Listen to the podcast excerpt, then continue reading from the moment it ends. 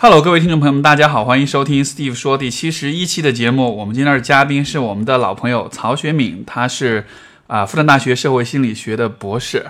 所以跟大家打个招呼吧。大家好，呃，好久不见。所以欢迎回来。然后我们上一次上一次节目是什么时候来着？我都记不蛮久了，应该不是三四，应该是三四月份吧？三四月份，快一年了。是是因为上一次聊的是死亡焦虑，然后死亡后焦虑，对聊完以后我就碰到类似的事情。你碰到了什么事情？就聊完以后，我妈就突然被诊断为肺癌，所以就相当哦于之后的有将近哦一两个月的时间都在经历说自己的至亲要经历死亡焦虑，然后中间又发生了一些别的意外，然后我自己也经历了一个比较大的焦虑。哇塞，所以是一，所以是三三个不同的事情。嗯，两个吧两个两个。OK，所以就相当于一边经历，然后一边又回想起之前跟你聊的，是是就一边实践。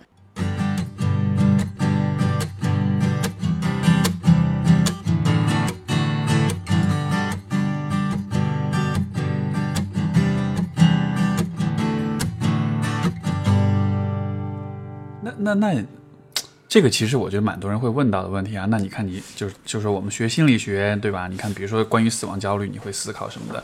当你真的去把你的知识用到你的人生体验当中，你你觉得会管用吗？或者说你觉得会有一个这个这个过程是怎么样的呃，我觉得有管用的地方，啊哈？但是这个管用的地方只是说能更好的应对，就经历的这种痛苦和恐惧它不会降低。是当我第一次知道我妈被诊断为肺癌的时候，我的感受就是，假设人有灵魂的话，就是你你从那个内核，你整个灵魂开始散了开来，就是你感觉自己在既在这个世界上，又不在这个世界上，是，就有一种消散的感觉。这个，但这个是我刚知道我妈得肺癌的这个事情，然后后来就开始经经经历那个就治病嘛，就开始打仗了，稍微就好一点了。打仗的时候也会知道说，我应该怎么跟我爸妈聊，怎么跟我妈聊，让他们能够更好的去经受住这个过程。嗯，然后那你妈那你妈现在怎么样？我妈现在挺好的，然后挺好的，对，然后后中间来治疗还不错对还不错哦，中间还有个大的意外。就是在我妈要开刀之前，我们都以为要开刀了，结果医生就把我叫过去。就整个过程中治病，其实医生都是在跟我交流的，OK，把我叫过去就跟我说，医院查出来我妈的血液有近乎百分之九十九点几的可能性会携带艾滋病毒。啊？这对当时当时我的感受就是匪夷所思啊，啊，那那就很很恐怖了。又是对啊，又是癌症，又是艾滋病，那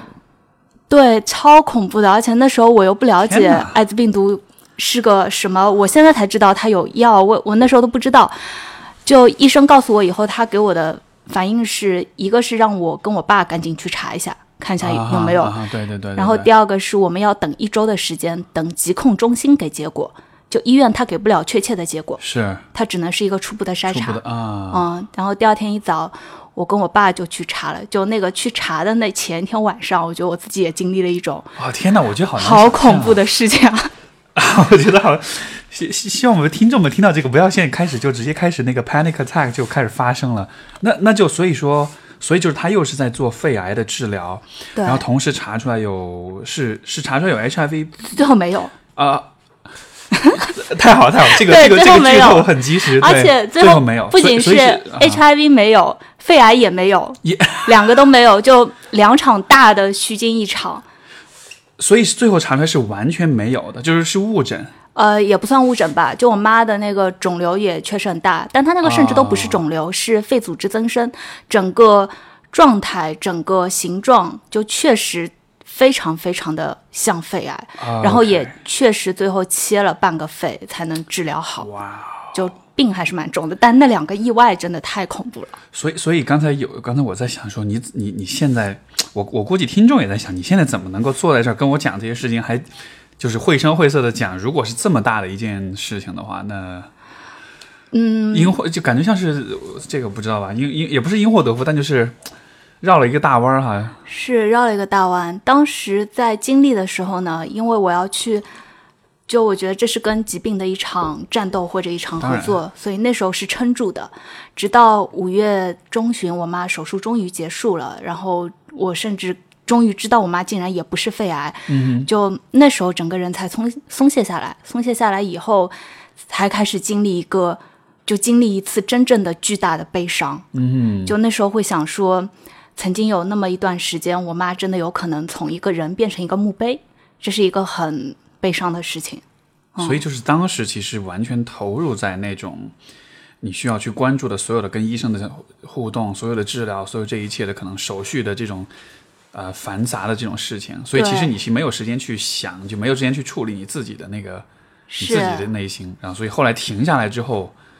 情绪反应才开始产生。对，而且那时候，就我刚知道 HIV 这件事情的时候，对。还是挺，就整个人很慌乱吧。是，直到第二天查出来我跟我爸都没有，我才觉得说有可能我妈是误诊。这时候我觉得稍微恢复了一点理性，就我开始去查论文库，是，去查说那些医学的博士的论文或者什么论文，他们有没有分析过什么情况下这个医院的初步检查会出问题。然后我查各种各样的文献，最后查下来说，确实，如果一个人得了肺部疾病的时候，你确实有比较高的概率在这个初查的过程中出现误差。所以是所以是跟他这个肺部的这个是是关联起来的。对，是病毒是关联起来的。哦，因为它初步的这个精确率只能达到百分之九十九点几，它快，精确率就不够，不像疾控中心是一周的时间，那最后结果有就是有，没有就是没有。嗯呼，被就整整花了一一周的时间，详细的了解了一遍艾滋病毒的整个科学上所谓科学上的这个进展，真的是被普及了一下很多知识。是，哎，不过这个是我觉得，你看，你就在这个时间里就能够去查文献、查资料，然后我不知道，我就我就分我就有点过度分享，但就是我觉得这个过程会不会也是一个就是帮助自己去去抵御或者说去呃去避免那些很糟糕的情绪的一种方式？会有，因为学习的越多，你就自我掌控感就越强。而且当时是这样的，因为我很担心医生和护士会放弃对我妈的治疗，因为医生护士他们十多年，就他们十多年、二十几年没有碰到过这种情况，对，所以他们会认为我妈可能就是有艾滋病毒。然后我那时候就查文献，查了以后再过去跟医生说，你看文献中说是有什么什么可能性的，就我希望他们能够依然去关注我妈的这个疾病的情况。明白。就他们可能会觉得这个这个也许没希望了。对，当时都说让我妈可以出院，然后去准备到专门救治有艾滋病毒的人做手术的那个医院去，然后我就不愿意搬嘛，因为当时我不想让我妈知道这件事情，我怕她经受双重的恐怖。所以她其实不知道，就她只是知道肺癌这个部分，但是她可能不知道那个艾滋病的那个部分。她大概就假设我是我是周六知道的，对，我是让他在周四还是周三的时候才知道的，那时候离最终的结果公布已经很近了，呼。大松一口气。对呀、就鬼门关走了一遭的感觉，然后就回来了。嗯嗯，然后你刚才说，就好像你的人的灵魂都就散了都。散了，对，魂儿都没有了那种感觉。是，就啊很、还是真的挺恐怖的。所以这应该是，这应该是你跟死亡这个距离最近的嗯，体验吧？对，哦至亲的最近以及自己的最近，是，嗯，呃，是不是都不知道说什么？我没有就就就是就是我本就是我习惯性的就会去想象，那如果是我的话，如果在这样的情况里面，不过你刚才说那个描述，我觉得还蛮。我还蛮有共鸣的，就虽然我没有经历过，但你说那个描述，就是人的灵魂像散了一样，就好像，就好像你你的你的那个，就是你的那个理性思考的那个部分，就好像一下子就给关掉了，你好像只能回到一种更本能的一种，好像是一种更本能的方式在回应这一切吧。我我不知道吧，就你是，而且也是第一次就感受到妈妈和小孩之间的那种连接，嗯就你真的会感受到说你的生命跟他的生命是接的那么近，那么近，那么近。很多人都说这种就是濒死体验会改变一个人的一一生，对吧？那你呃，改变了我妈。改变了他，改变他？嗯，我妈恢复以后，我觉得她以前是一个生活挺较真的人，是，就比认真更认真一些。呃，生了病以后，整个人好像活得会比以前更自在了。嗯哼而且因为我之后又发生了很糟糕的事情，哼，是他我觉得他恢复的比我更快，他后来还开始学做饼干、做蛋糕。好像对生活那种热情就又回来了。对的，啊哇，哎，其实说呃，这个这个就就我打个就是插个话题，就是我其实想起那个有呃，之前有个电影叫《相爱相亲》，你有看过吗？不知道你说看内容，呃，《相爱相亲》是那个台湾的那个啊，忘记他名字了，一个台湾女导演拍的，然后那个片儿就还蛮有意思的。那个片大概的剧情就是说，呃，就是有这样一家人，然后这个妈妈呢，就是她的，呃，她的父亲。就是曾经年轻的时候在农村里有一个老婆，嗯，然后后来就是他离开了农村，到城里有了第二个老婆，嗯，这个妈妈就是他这个第二个老婆生的孩子，嗯，然后呢，这个呃，他父亲就是说呃，去世之后是葬在农村的那个那个墓里的，哦。但是他母亲是葬在城里的，所以他希望把他父亲的墓迁到城里来和他母亲葬在一起。哦，可是他在农村里的第一个老婆，那个婆老婆婆还在，嗯。然后这个老婆婆坚决反对迁这个这个墓，嗯嗯嗯，然后这个整个故事就是围绕这样一个要要要迁要迁坟的这样的一个一个一个那为什么不是把他妈妈葬过去啊？这个我我 我我可能历史问题吧。你你问到我了，我还真不知道。但是但是点是在于，就是这个这个这个这个妈妈的这个角色啊、就是、呃，因为片子里呈现出她就是一个很，而且而其实就是这个导演他自己本人演的，就是、就他呈现出就是一个很偏执的、很很呃很固执的一个中年女性这样子。其实你能看到，就是说她其实对于很多，她其实对生活、对于家家庭关系，其实有很多焦虑。她的女儿又。跟一个很不靠谱的摇滚青年谈恋爱啦，然后她自己可能又跟她老公，她老还她又怀疑她老公可能是有跟别的女人怎么样啊，就她自己有很多很多焦虑，然后到了最，但是那个片子到最后就就不就不是剧透啊，但就说是到了最后有一个时刻，她其实会有一个呃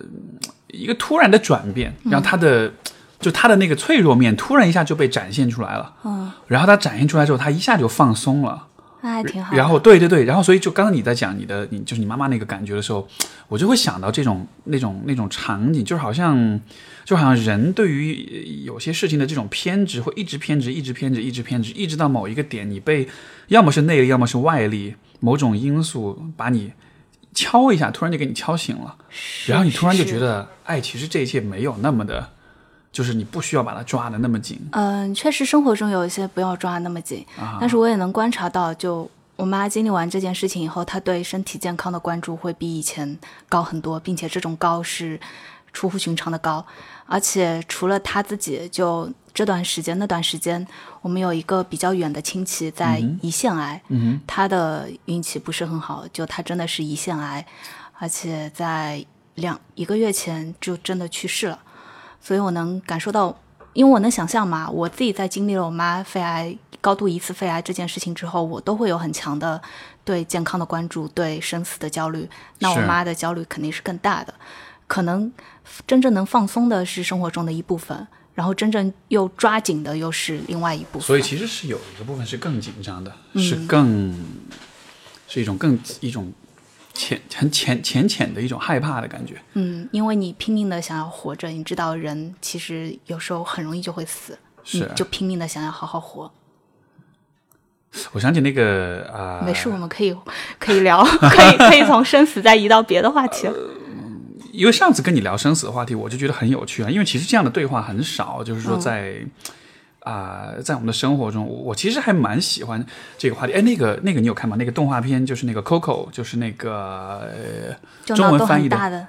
哦，不是不是不是脑洞很大，是哦哦，我就是那个他去就是那个那个小男孩他去去到一个魔幻的城市，对，就是其实他就是讲，他是基基于墨西哥文化里面对于死亡的这种理解嘛。他说被人遗忘就是死了。对，被人遗忘就是死了。对他就说人是人的死亡是有三次，第一次是你的肉体，肉体的死，第二次是你的呃呃，喂，等一下，我也不记得第二个死。然后第三个就是你你记得你的人都死掉，然后这样子的话，你你你的影响就再也不存在。所以他最后描述就是那样一个，对，哦，你说这个让我想到，就欧文亚龙，对，他不是存在主义的嘛，然后他关注了很多死亡。有一次他直播的时候，他说过一句话，他说他现在正在写一本书，这本书的内容有关什么我忘了，嗯哼，但他很悠悠的说了一句说，这本书恐怕是他这辈子最后一本书了。他应该年纪很对，九十多了九了，十多了。还蛮感慨的。嗯哼，不知道，还蛮期待这本书的。那那所以这样的一个经历有有有，就是对你对死亡的了解有更新吗？就是有有没有一些嗯，更新的倒是不是特别特别多，嗯但体验多了很多。关于爱的体验，关于存在的体验，关于恐惧的体验和关于虚惊一场的体验多了很多。而且，那个艾滋病这件事情吧，让我对歧视的感悟也深了很多。我以前可能虽然关注社会中的歧视，但并没有感同身受，因为我自己没有遭遇过什么歧视。或许性别歧视有一些吧，但不深。那一次是我第一次感同身受说，对，当你身上有一个有生死威胁的病毒，不管这个病毒 来源是什么，它的类型是什么，周围人确实会真的会歧视你。他这个歧视也不一定是因为病毒本身有什么问题，就是因为你这个病毒的存在也会给他带来很大的焦虑。会会有什么样？就是具体会有什么样的表现呢？什么样的歧歧视的行为呢？比如说我妈妈经历的哦，因为她事后才跟我说，她说，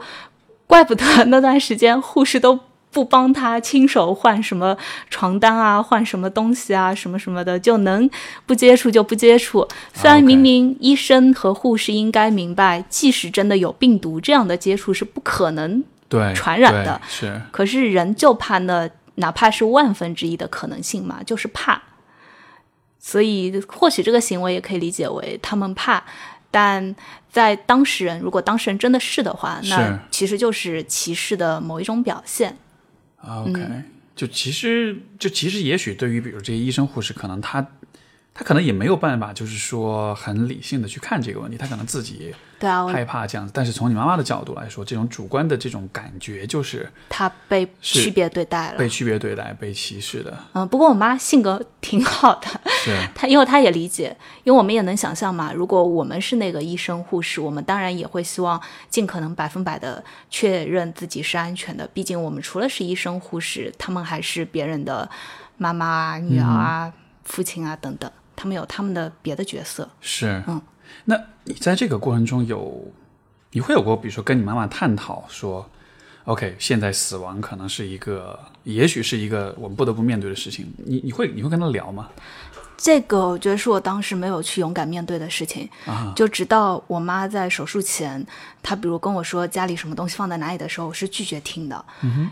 一来是我真的希望我妈能从手术室走出来，我我不希望在这之前就聊开那些东西，所以，但是我想好了，就如果手术完以后。真的能够医生告诉我说我妈妈或许还能活多久，就告诉我那个大概的期限以后，我是做好了准备去和我妈聊一下接下来准备怎么生活，是准备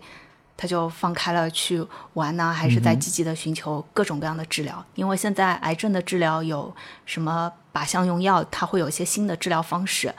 不同的国家就先进的科学的程度不一样。就到时候会跟我妈聊，但当时确实不愿意聊，真的不愿意。不愿意聊，是是因为我觉得对我来讲是这面对不了吧，面对不了。嗯，啊，也也有可能心里面也觉得是从手术室走出来还是可以的，嗯，不会在手术中中出现什么问题。不过我妈手术完以后还进了 ICU，进了一晚，这个所以所以其实所以其实从他的过程就是一直在 接受各种各样的手术跟治疗，但是我想对于你来说，你需要在旁边一直等，嗯，包括你说有一周的时间等那个疾控中心的那个艾滋病的检测，那那其实这个等待的过程可能是就我也许是特别糟糕的一种。最糟糕的是我和我爸去检查的前一晚上，这个是我等待的最糟糕的时间。是后面出来以后就好，而且我去疾控中心，我们去疾控中心那边的主任还挺好的，是一个胖胖的女的医生，她就结果出来以后，她是把我单独叫到办公室去，我心里面就想，为什么是我单独叫过去呢？我就很忐忑。呃然后医生就他很犹豫，他一犹豫呢，我就不知道什么情况。我当时？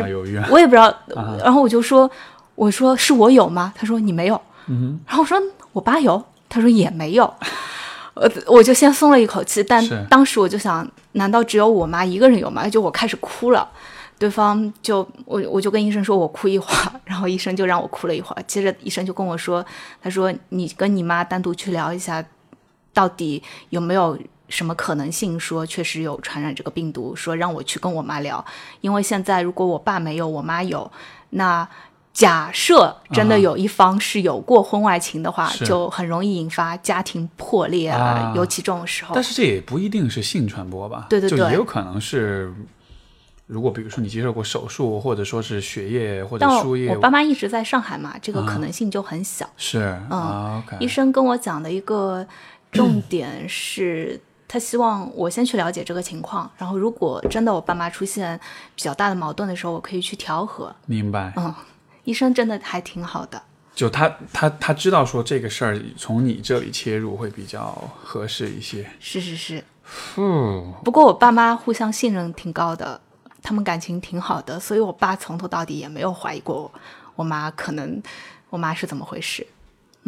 哇，所以这是真的是多方面的一种挑战哈。你看，一个是对生死，一个是家庭关系、家庭关系，对啊。然后就因为我可以想象，如果比如他家庭关系可能不是太好的话，可能因此就就互相会吵的，指责了。对，就可能会吵得非常非常的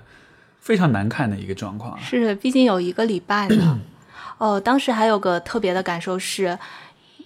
嗯，就在我跟我爸还没有去查的时候啊，因为这是一个很匪夷所思的情况，然后这种匪夷所思呢，就会很影响你对这个社会的安全感，因为你会想，明明没有任何的可理解的途径来感染这种病毒，可是呢，现在又有我妈又有那么高的概率有这个病毒，你就会突然间安全感就会崩塌掉，你完全就无法想象说，哎，到底什么时刻这种那么恐怖的危险就悄无声息的到了你的身体里，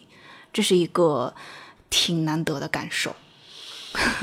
有的时候会听到有些那种新闻说什么，比如说有人会把针头藏在什么椅子上，正公车椅子上，或者是包括我听说过有那种就是什么。呃，可能很早之前就是什么新疆的小偷啊什么的，然后他来抢钱是拿个针头针管，说你不给我就扎你什么艾滋病什么的。哦，那个不会，我哦哦我不是往那个就给大家方向去想的普及一下那个不会 OK，嗯，OK。如果是我的话，我会想说啊，是不是我什么时候可能不知不经意的可能被谁下过狠手或者怎么的嗯嗯。啊？呼，然后我们这个这个这种，我觉得这种真的是可能往这经历太特别了，几百万、几千万人，哎，我也不知道，可能也许几十几百万人里面可能才会有这样的一个，是太特别了。这概率太小了。嗯，然后因正因为发生这些事情，所以我觉得跟后面发生的事情会有相关系的地方吧。我本来今年应该九月份拍婚纱，十二月办婚礼，婚纱的日子也定好了，婚礼的那个酒店也定好了，婚房什么也都装修好了。嗯，但是呢，我八月份就是我们去深圳演讲。是演讲回来的，就我我们那天好像是凌晨两三点到上海的吧，呃，对，很晚，嗯还对蛮晚的，很晚很晚。对，也不是第二天，就是当天的下午傍晚的时候，我那个就当时的未婚夫，就现在应该叫前男友，我接下来就完就全叫前男友了，啊哈，就突然跑过来跟我说，他劈头盖脸的第一句是两个人中间他不知道该选谁，这是劈头盖脸的第一句 No 真是吓吓到我了。但嗯，啊，OK OK，抱歉抱歉，请请继续。就我觉得这个冲击真的还是挺大的。嗯，这这这真的不是故事吗？这真的不是一个，这真的是你真身是你亲身体验吗？嗯，而且当时是一个什么样的场景呢？就是因为那天很疲惫嘛，刚回来，对，下午我就坐在沙发上，然后我就吃着一个面包，就突然敲门声就响起了。我开门就看到我那个前男友在门口，他来之前也没有告诉过我，我就突然看到他在门口，然后我看到他的时候呢，就可能咨询师的敏感在吧，我能嗯感受到他整个人是很紧张、很紧绷、很逃避的。嗯我当时就觉得不对劲，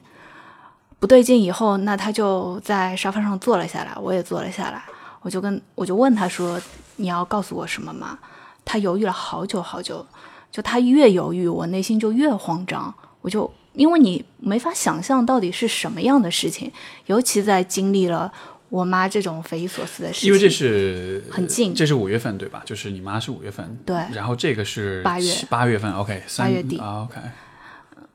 他犹豫了好久，然后犹豫了好久以后，劈头盖脸第一句不知道两个人中间该选谁。这句话，这句话给我的这个当时的感受就是：一有两个人，二那这两个人就三个人到底存在多久了呢？就是当时一瞬间会让我想象说，我跟他在一起的这个四年多，到底是什么时候开始就已经不是我以为的两个人？就是所以你们在一起四年，对四年多，哦，所以都准备好结婚了，然后也什么都准备好了，对啊，真太太意外了。嗯，哇哦，后来后来后来发生什么了？当天是，当天是，那我就问发生了什么事情，他告诉我，那那一天告诉我的版本是，他们公司八月份新来了一个实习生，然后呢，他跟着实习生一时冲动上了床，就一次，这是他当天告诉我的版本。嗯然后呢，我觉得他虽然劈头盖脸第一句是他不知道两个人中间该选谁，但他后来的整个描述给我的感受是他跟对方是一时冲动，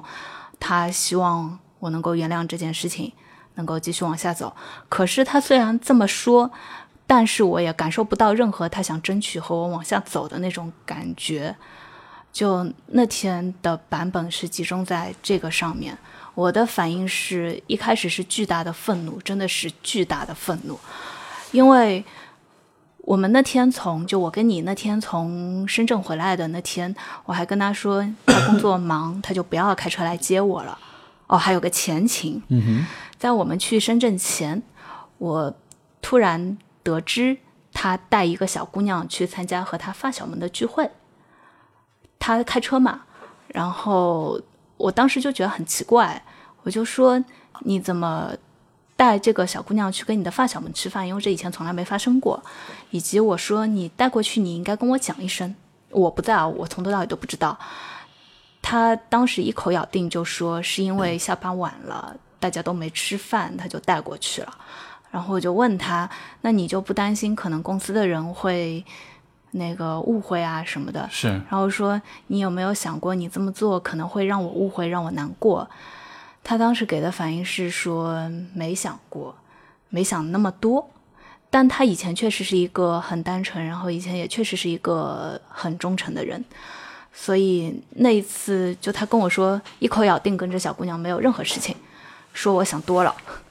就男人出轨的一贯的托词嘛，就是你想多了，就你想多了，对，说我，想多了。我虽然觉得这事情让人不太开心，很难过，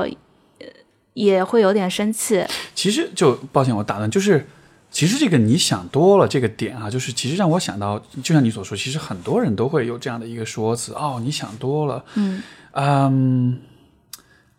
然后很多人就会觉得，就是因为像比如说我平时收到了一些私信啊，或者我的来访者，他们会有类似的状况，嗯，是我真的想多了吗？然后其实我往往会给的一个回应都是说，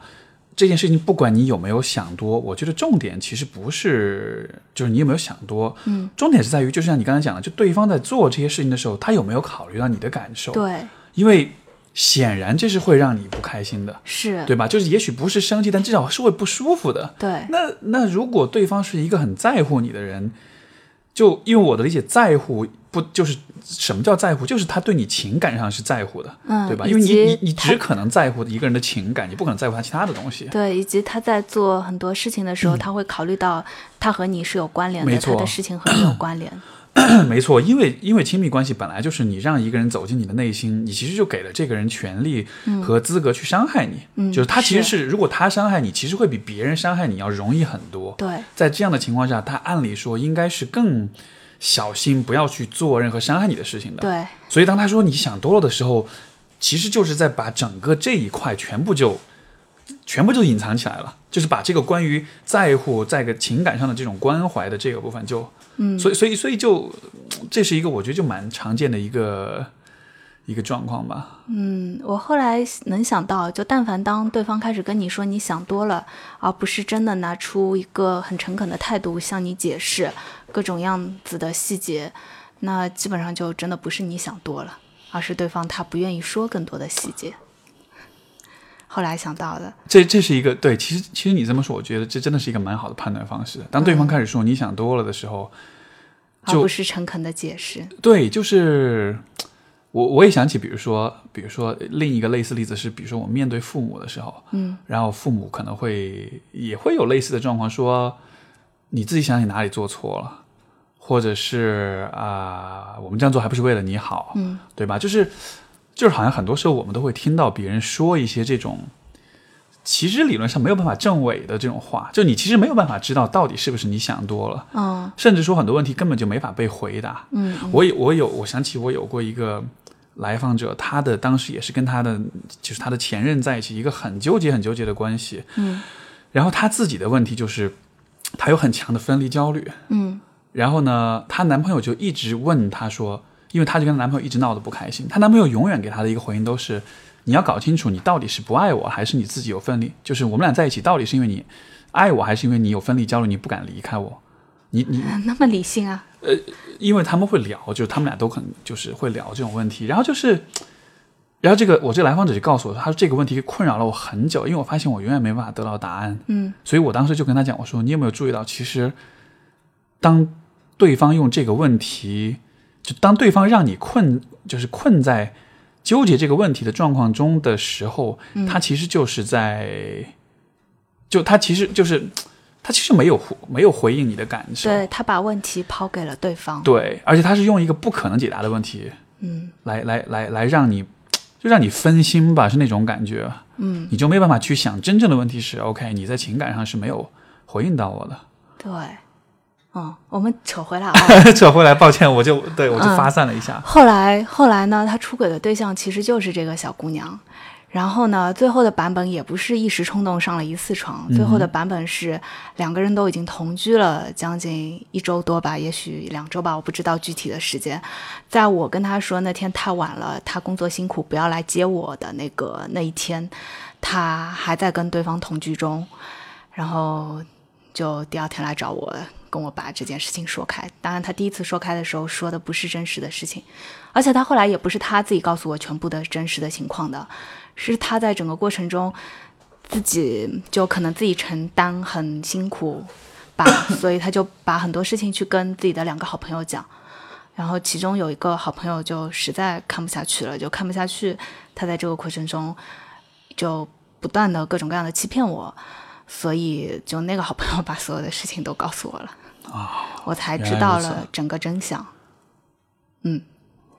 才知道了那么多事情。我觉得知道真相对我来讲还挺重要的，因为我当时一开始呢，如果我真的，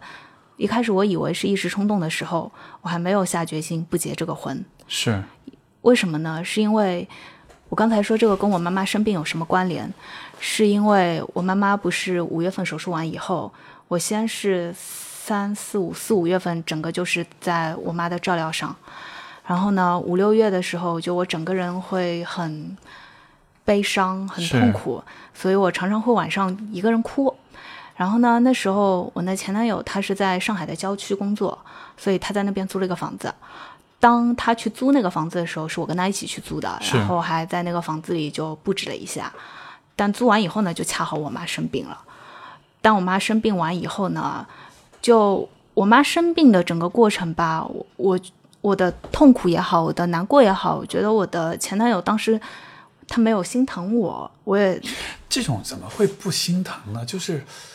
这种事情就我只能理解为，要么就是那时候，要么就是两个人关系已经出了很大的问题，是要么就是他从小的生活经历真的很单纯，他的至亲们也真的一帆风顺，他没有经历过这种比较复杂的情况。然后当时他又他可能理解为说，嗯就算是肺癌，也不是什么几个月就会死，也不是几年就会死的事情吧。我我不不知道他到底怎么想的。好吧，那反正就是，那我就感受不到他对我的理解和心疼对。对，那六整个，比如六七月份、六月份、五月下旬什么，他老跟我说让我去奉贤陪着他，是可是我又不觉得他有关心我，我就不愿意去。加上那时候还有我身上还有工作和学业在，对，我就各种不愿意去。那他那段时间也在经历工作上的很大的变动吧，所以有可能他那段时间自己也经历了一个 一个很大的压力和冲击，这有可能间接导致了他八月份当身边出现了一个很崇拜他以及每天能见到的一个姑娘，而且他后来跟我说，这姑娘长得跟我有点像。咱们就不知道真实情况了，嗯所以也能想象，就他为什么就和这姑娘发生了这个事情，嗯，中间有可能，有可能我跟他很早以前就交流已经出现了问题，只不过这次是一个爆发，嗯，就好像是在情感上两个人是是断开的那对，种感觉。断开了，尤其是我想我我很难想象，在在你经历过就之前你妈妈的这个事件，整个这个过程、呃、，OK，就算是一个人，比如说成长经历再单纯，或者家庭再怎么样，或者是再没有这种经验，但是我觉得这种事情应该都不是一个你懂不懂这个道理，你懂不懂这个事情的问题了，而是一个这这其实是一应该是能激起人的本能反应了吧？就当你当你身边的很亲近的人的家人是这样一个状况的时候，我觉得，但凡是有同理心的人，应该都是能够多少能够体验到说你当时是怎样一个状况吧。嗯一开始或许有体验吧，但这个阵线拖得太长了，因为各种意外，是，所以也许第一周还有耐心哦。但不管怎么样啊，就他也好，他们他父母也好，在我妈妈的整个生病的救助的这个治病的过程中给到的帮助还是挺多的。OK，只不过他给到我的情感支持比较少，可能第一周还不错吧，但后面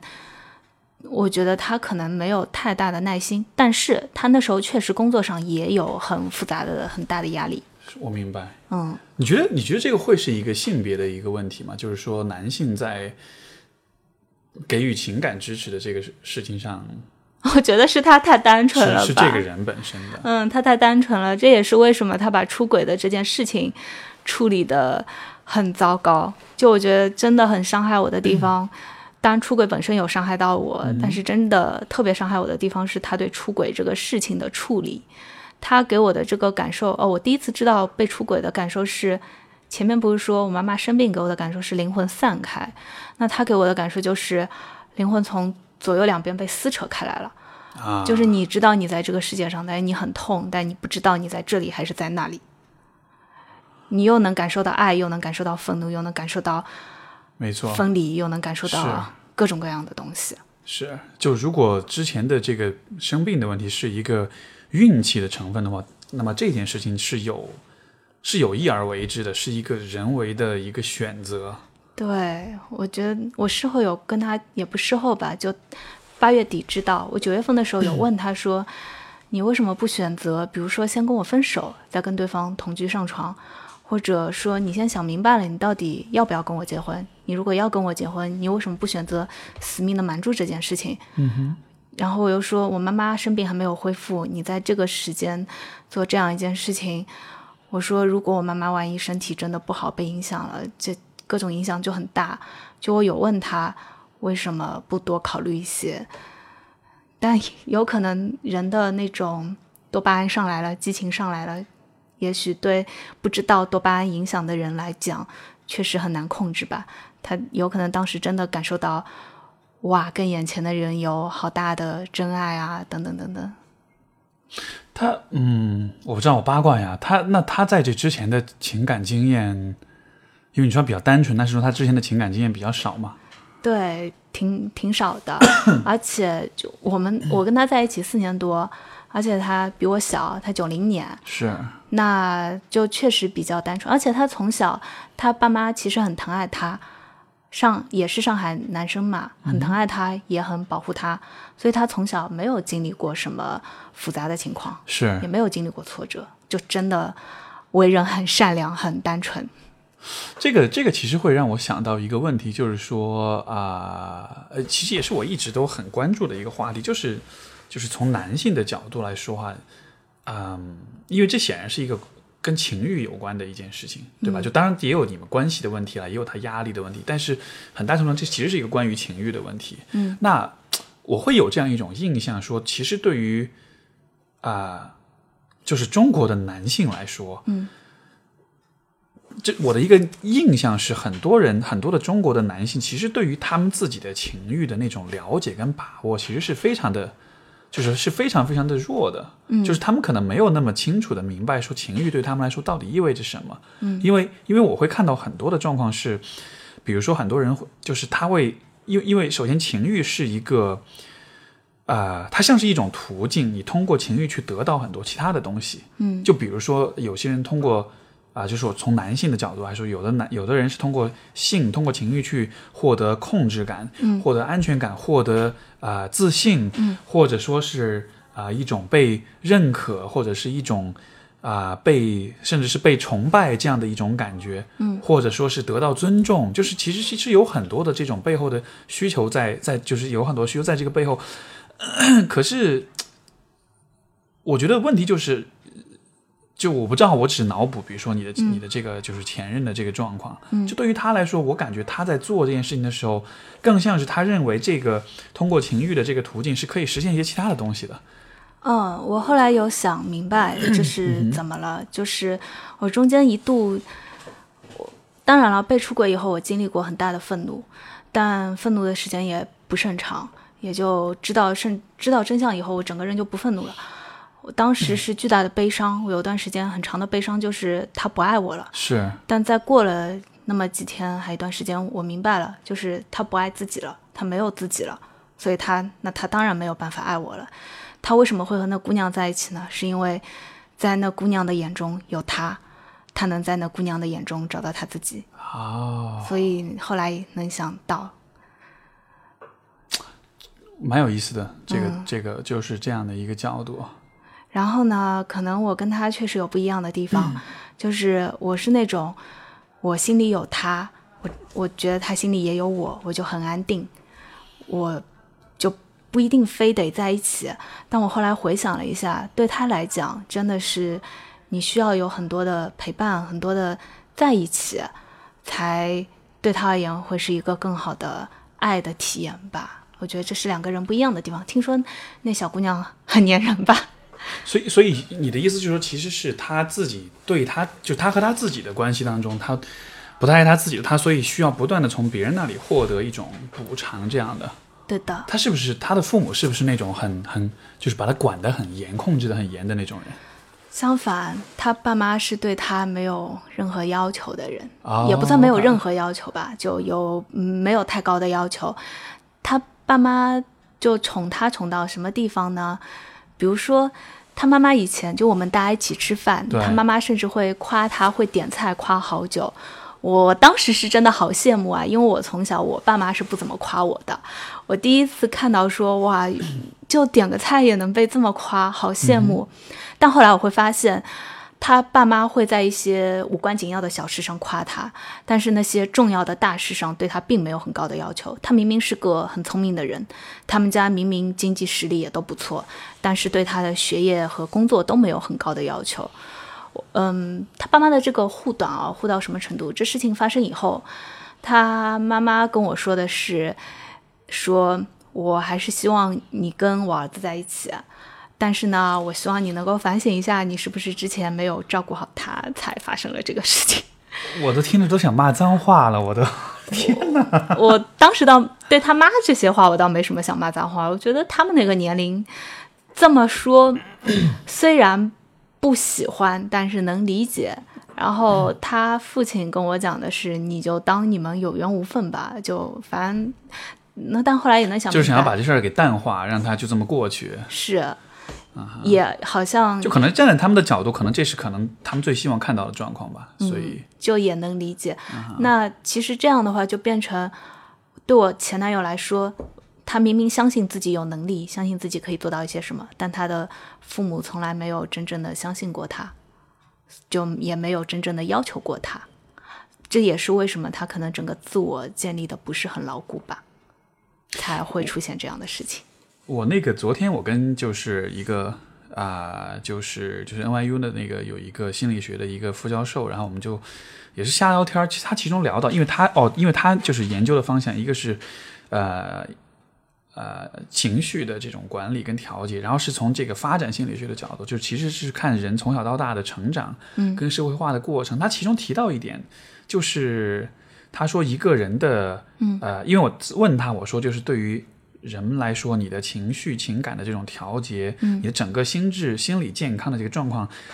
从父母关系的角度来说，什么哪一个维度、哪一个因素是影响最大的？他说他他说研究的全球范围内各个不同的文化，你都可以看到，就是如果父母的控制，父母这种 parental control，父母的控制越强的话，那么这个小孩在自信、在自我效能感、在独立自治、在自我意识，包括情绪调节各个方面，他都会就都会越糟糕。嗯因为就是父母的这种呃控制，会让你没有机会去发展你的自我，发展你的自我意识，包括发展你自己的情绪调节的这种机制。嗯所以所以就。当然我我不知道，我只是就是根据你所告诉我的事呃一些事情去做一些这种脑补。你看，就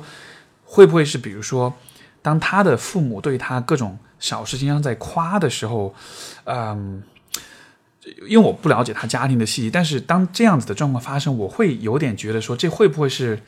有一点怎么说，就有点道德，也不是道德绑架，但就是你看我们平时这么夸你的，对吧？我们平时对你很好，所以说反过来，其实你就应该很听从我们。因为我们是就就如果他的父母是那种更批判的、更挑剔的那种人的话，其实小孩子会更有理由说去逆反、去去叛逆。但是有些时候，有些父母他的那种对你的那种表面的那种好，它其实是一种，也许是一种隐晦的控制。我不知道哈，我只是脑补，所以嗯有可能吧。对，不过他父亲确实是一个还让人能够去欣赏和学习和尊敬的一个长辈，有有可能正是嗯这样，所以反而对他而言，他的成长就比较少吧。嗯，对，我也是在这事情发生以后，再重新的去看待了一下他跟他父母之间的关系。之前老羡慕他爸妈好照顾他、好疼爱他、好宠爱他。这事情发生以后，我才意识到说，也许以前很多个时刻我没有理解他在他父母这边的孤独感和无助感。这因为我觉得会有这样的 处理方式和选择，我觉得这肯定和就是家庭关系当中，不管表面上看去多么和谐，我觉得肯定是有一些事情是是有问题的。嗯嗯，我们就不讨论他是个什么样的人了。我就我想跟大家多分享一些，就如果自己真的遭遇了这个事情，可以怎么样恢复出来。这也是我想，我这也是我想问你的，因为现在当你你你现在坐在我面前，你跟我讲这些事情，就是就匪夷所思的，因为我感觉你像是在有你有点像是在讲别人的别人的事事情，然后因为你看现在是一月份，也就过去了可能小半年的时间，嗯嗯，就小半年，所以我哦好漫长，对我好来讲，好漫长，对，但就是你是怎么你是怎么恢复过来的？因为在我看来，这其实算是非常，如果从创伤的等级来，这应该算是 trauma 了吧？这应该算是嗯创伤了吧？是我其实一开始刚经历的时候，整个人状态特别糟糕。我第一次体会到了重度抑郁是什么感受。你真的不想睡，对我来讲是不想睡，也有的人是特别想睡，嗯不想睡，不想吃，就哭，然后觉得生活中所有事情都好艰难，你完全迈不出任何一步。是因为我当时临近开学，我需要交作业，我感受是，我觉得好难啊，作业好难啊，好不想做，以及学业也好难，好想退学。但是由于咨询师的这个背景和经历，我又知道这个感受它不客观，嗯哼，可是就又真实又不客观。我今，然后我原本是一个很爱吃东西的人，我对美食有很高的喜欢，可那段时间真的是吃固体的食物是需要很费劲、很费劲的去吞下去，并且你吞下去，你还会，你还会犯恶心，就完全不想吃。我经历了很糟糕的这几天，然后那几天呢，我有让，先是我让我妈来陪了我一天，因为我觉得我一个人好像撑不住。可是我妈来之后吧，一个是她担心我，她担心我，我又返回去担心她，她毕竟是一个明白病人，明白。所以而且呢，我妈又忍不住希望我快点恢复，就开始很理性的跟我讲，你你反省一下，你反省一下，怎么怎么样，怎么怎么样，是不是？是不是看人错误啊？或者你你想一下接下来怎么办？就我当时处于我好受伤，我还在流血，结果面前一个人跟我说你要反省一下，就我觉得自己受到了二次伤害，我我就让我妈回去了。是，嗯，后来呢，我让一个就我很好的一个朋友，一个女孩子来陪我，我觉得她给到我是第一重，整个过程中有有几个很关键的朋友。他给到我了第一重很重要的一个帮助，他给我的感受是，他像一面很很柔软的镜子，他把我的痛苦、我的悲伤、我的愤怒，但更重要的是，他也有感受到我对我的前男友深深的那种爱，就他把这些整个完整的感受，有让我感受到，他感受到了。他他是怎么？这有点像是在给大家上课哈，就是你如果你的朋友很难过，应该怎么做？他是怎么做到这种柔软的镜子这样一种感觉？嗯，她本身是一个情绪体验很丰富的、很丰富的女孩子，是，而且她很有灵气，就她确实这一块有天赋。同时，我跟她有好多年的了解了，她了解这一些，嗯这也是为什么我当时能够跟她在一起。因为如果别人的话，其实很多时候你身上有别的标签在跟他们相处，比如，呃，所谓的什么心理学博士，所谓的咨询师，所谓的。高智商的人等等，当我和他相处的时候，就真的是以一个一个人的身份相处，所以他那时候有给到这个。不过这小姑娘啊，还给到一个很大的帮助，是这样的，她当时就我们那天晚上，有时会沉浸在这个事情带来的感受中，有时她又跟我说，我们一起去给你那。前男友的车泼红油漆吧，然后还跟我说，我们一起去那个小三的学校找他，然后去去现场撕小三吧。就当然我们不会去做这件事情，但当时能够聊这些事情本身还有挺大的帮助的。而且他那天给我带了一束花，我后来事情发生快过去以后，把所有能够引起我那些事情回忆的东西都给扔了，但那束花我是留下来了，因为他的存在和那束花的存在。给到我一个很大的鼓励，这是第一重，就是他让我把情绪给反映出来了，感受反映出来了。就是其实你有机会在和他的关系，在和他的互动里，你能够看到你到底在感受些什么。因为前面不是说了嘛，觉得灵魂被撕扯，你不知道你在哪里。没错。当他在你面前的时候，你会感受到你在他面前。是是是是，就就就可能你的灵胸灵魂被撕扯，所以你其实可能不不太确定你自己到底什么感受，因为是很。很撕裂的一种状态，但是但是我想这样子的话，它的存在可以让你有点像是把自己给找回来。对，然后后面出现了第二个，第二个这个是一个比我大十岁的学姐，她给到我的是一个很理性的帮助。其实我跟她的对话也能够就让我了解到，说我跟我那前男友关系问题最大的出在哪里。我跟我这学姐都是对自己要求很高的人。那当我们对自己要求很高的时候，如果我们生活中遇到挫折、遇到事情，我们第一反应是来反省自己有没有什么问题。我们会问自己说，是不是之前有什么地方没做好，或者之后哪些地方可以自己做好，去尽可能的把事情做得更好。这对我们自己来讲，或许已经习惯了。没错。但是当伴侣跟我们讲他发生了什么事情，如果我们也用同样的方式去对他。即使对一个坚强的男性来讲，我们这种回应方式就是让他去反省自己有什么问题，就给不到对方情感上的支持了，会让对方觉得很孤单、很孤独吧。就他当时跟我聊了很久，告诉我说，所以就说，也许你以前是这样对待他的，是有可能哦。这个给我的一个好的地方是。他会让我对我以后的感情，或者哪怕我当时决定重新跟这前男友在一起，他会让我对未来会有信心，因为你会知道哪方面去改进，这是一个很也是一个很大的帮助。是。后来第三个很大的帮助的人是一个比我大二十岁的女性，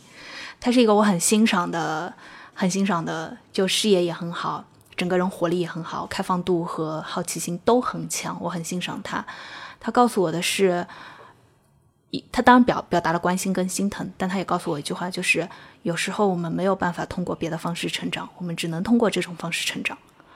就是这句话虽然他有让人很痛苦的地方，但是他告诉我了说，是这事情一已经发生了，二有时候最好的成长确实是发生在让人很痛苦的事情中。这三个人，我觉得从不同的维度给到了我很大的帮助。是然后再来讲一件大快人心的事情啊，中间还有别的帮助是，就我那我那我那前男友的闺蜜不是看不下去了嘛，就告诉我所有的事情，她是让我感受到，就大家心目中是有大家的正义和公正的。然后呢，我那前男友的领导，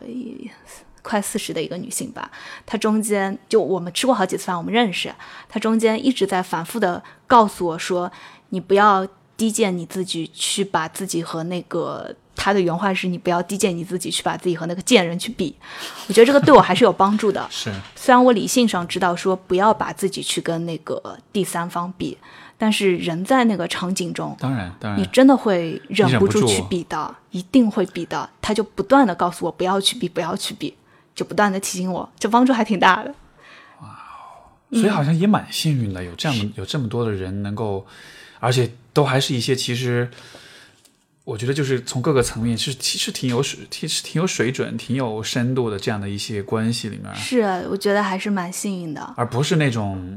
就一来就一上来就跟你说就是渣男，对那个人渣，那个怎么怎么样，渣男。如果那样说，其实反而你就没法继续讨论了，因为就一个标签就可以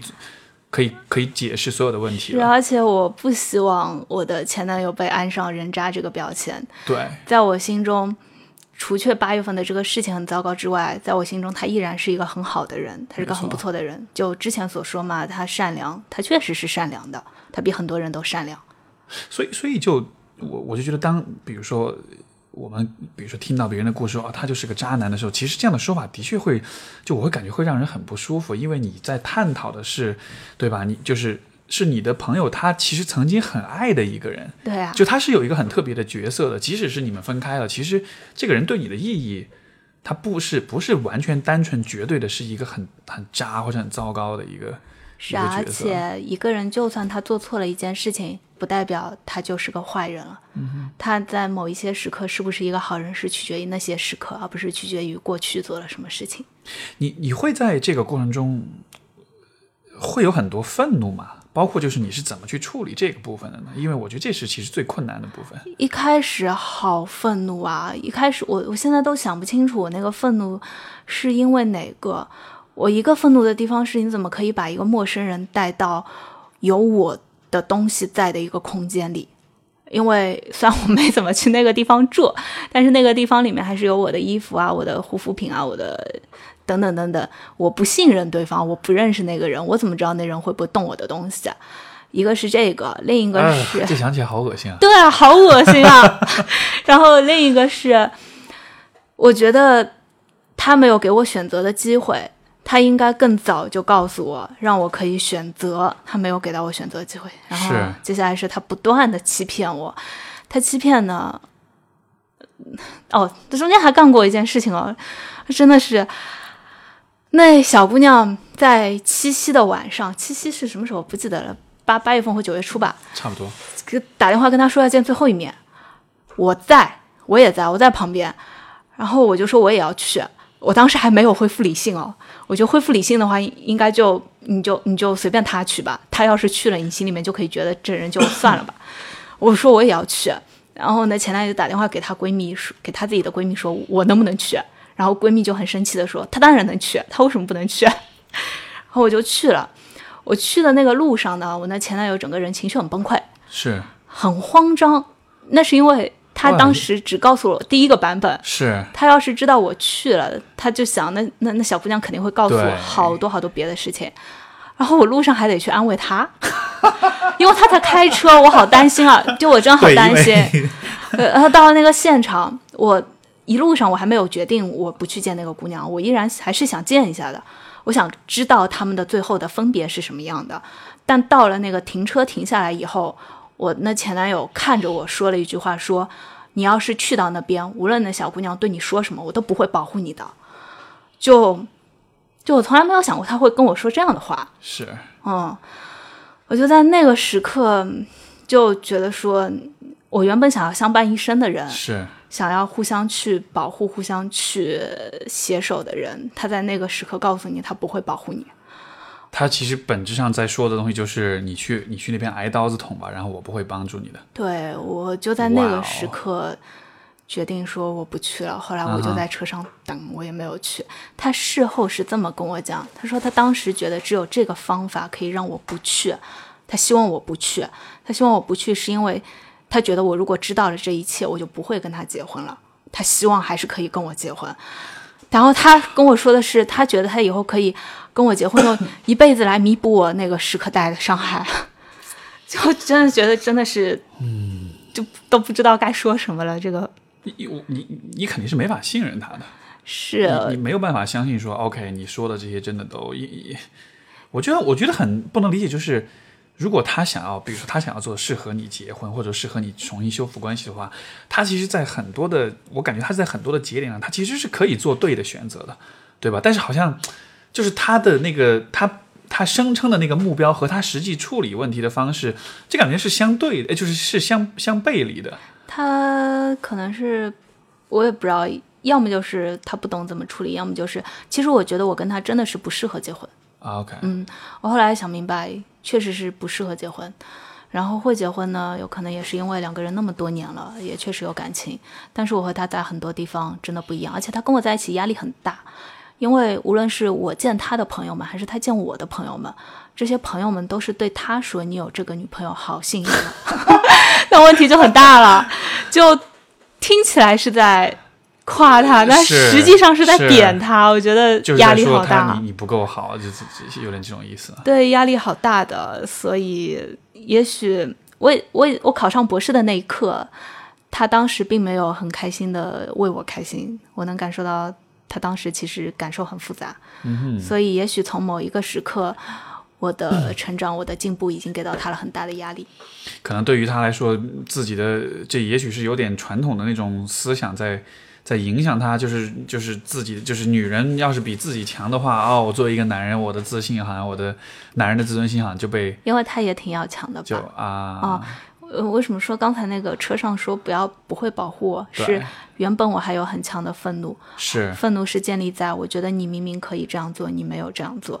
但是当那一天以后，我就再也不想这个人在我身边了，是，所以我就对他没有要求了。所以你之前的愤怒是因为他可以这么做，但他没有选择这么做以，及他可以不那么做，但他偏偏那么做了。对对对，嗯就是你可能是不理解你为什么要这样子，嗯，但是那一天他好像就是就就这就当着你的面。让你看到说他就是不会这么做，他就是不愿意这么做，这好像不是一个为什么的问题，这是一个他就是这样一个事实。对，就彻底的放弃，就心寒了吧。是，然后我们回去的路上，我在车上什么话都没有说，好像我沉默，他还挺慌张的。我实在是搞不清楚，他可能也第一次经历这事情吧，他也不懂、哦。当然，我觉得 这肯定是这这不可能有有有前车之鉴的好吗？嗯，那那所以，那所以你的这个就是，所以说你的愤怒的这个部分是在这一次之后就相当于就放下了，或者说就死心了。但是，但是你，但是那种那种应该还是会有受伤的感觉吧，情感上的这种受伤的感觉，这个部分是怎你是怎么恢复过来的？嗯，我当时不是重度抑郁嘛，抑郁之后好几天恢复不过来，恢复不过来以后我就想怎么办呢？然后我是真的去上海市精神卫生中心去看了医生，对，我跟医生很坦白的说，我遇到什么事情，我说我现在整个人身体状况糟糕，我希望我至少要么恢复食欲，要么恢复睡眠。对，然后医生就给我配了药，然后我还告诉他说我正在念什么样的书，我希望保证我的思维等等，对，给我配了药，然后那个药应该是十四天起效果。我拿回家以后有有先犹豫了两天，想再尝试自己调整，两天以后还是调整不了，然后我就开始吃，但我也就吃了两天，可是可能有安慰剂效应吧，我就能睡了。能睡了以后，我心里面就想，哦，因为我知道这个是安慰剂效应，因为十四天才会发生效果，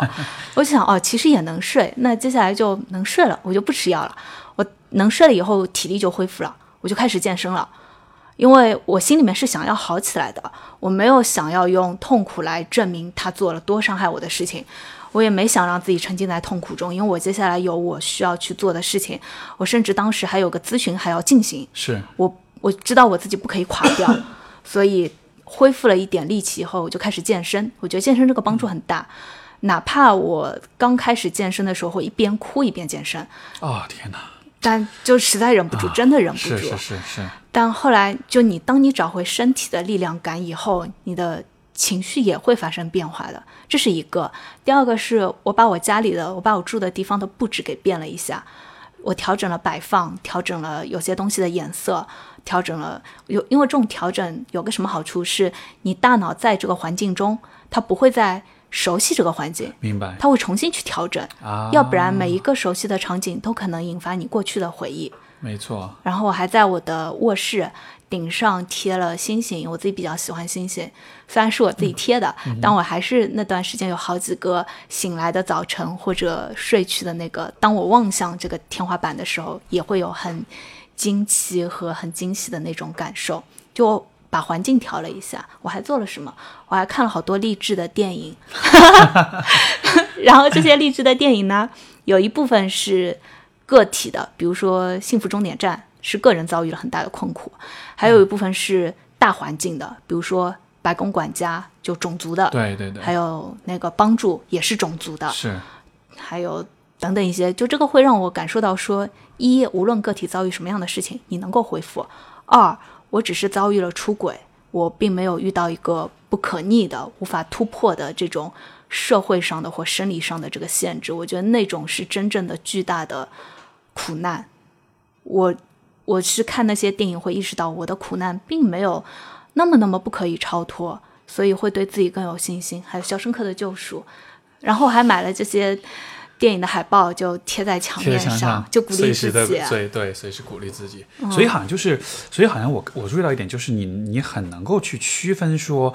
你的痛苦和现实之间，其实它不是现实，它只是一种感受。嗯，可能即使在你很痛苦的时候，你还是能保持对于事物的一些判断。比如刚才你讲的，就是 这种痛苦是可以过去的，是可以克服，是可以恢复的。因为我觉得很多人在面对这样的痛苦的时候，他的就他的认知就会被他的情绪所影响，他就会认为说这些痛苦是永远不会结束的，我会永远这么痛苦下去。嗯，因为毕竟做咨询师见证了很多人的恢复，我相信我也能恢复，而且我希望自己能成为一个榜样，恢复过来，所以会恢复吧。是可是哦，那个痛苦本身还是真的很痛苦的。哦当然我不会希望再经历一遍，我也不会希望我的小孩去经历这样的痛苦，哪怕之后的现在的成长让我觉得这个成长真的很珍贵很好，我也不不太希望用这样的痛苦来换这样的成长。嗯没错。不过你会，我我其实会一直有一种感觉，就是说，你看，就是人在痛苦中会成长，然后我一直都会觉得，其实人的，当然我不知道这个从，比如说从脑神经科学从就是的角度是否有这样的，呃呃有这样的有这样的理论，但就是说，我觉得人真的是会在可能比较痛苦、比较不舒服的状况之下。好像就你才会有一些东西才会被激活，嗯，因为我为什么会这么说，就是因为呃，这个可能有一点点不相关，但就是说，因为之前我有听过另外一个播客讲，就是讲也是讲关于运动啦、关于心理健康啦这个部分，他就讲说像跑步这样一件事情，就是就是为什么当你心情不好的时候，你去跑步，然后你的状况会改善，但一方面是多巴胺，他说另一方面是因为呃，然后就包括说跑步对于治疗抑郁会有帮助嘛，嗯就是就是。跑者里面是几乎没有抑郁症的这种患者的。如果你经常跑步的话，他就说，因为其实跑步是一个很，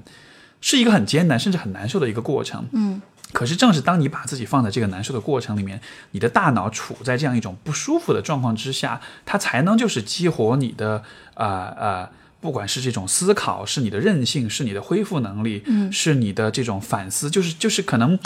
在这样的状况之下，你的那种你的这个叫做什么？就是你的你的韧性的部分，你的恢复的这种能力，好像才会被被被打开的样子。如果你一直处在很舒服的状况之下，其实你的这个这一部分的功能，这种自我修复功能，它其实反而就是关闭的状态。所以好像就这个有点矛盾，但就是好像我们的确是得是啊，就痛苦，要么把你打在地上让你起不来，要么就是你身上恢复了血性，你觉得我一定要起来。没错，而且而且，呃因为我感我的感觉是你其实非常非常好的利用了，就是就是这个痛苦给你带来的这种价值和这种启发，我感觉是被你最大化的去利用了。所以 我也不能说算最最大化的利用吧。就必就还是那个高效的利用吧，可能是还是那个校友跟我讲的，就五十多岁的校友讲的，你只能通过这种方式去，一个是你只能通过这种方式去成长，一个是你只能通过这种方式去成长，所以也没有办法，嗯，就必须这样。是我我觉得其实我能看到你的就是内心很很 tough，就是很很坚强的一个部分是在于。呃，甚至我我我我在想，这是不是也是就是坚强的定义？就是说，即使在你情绪上、感受上你很痛苦、很难受的时候，你还是可以去坚持做那些就是你知道长远来说对你有好处的事情。因为有知识啊，呃，有知识，心理学告诉我是这样的是是，所以可能知识跟教育是让人内心强大的一种方式。嗯，对，还有一个我想补充一下，就是我觉得我的前男友是真的爱过我的，嗯然后我也是真的爱过他的，所以即使发生很糟糕的事情，爱有过就是有过，所以那段关系并那段关系本身是好的，所以最终一个好的关系也留给了一个很好的我，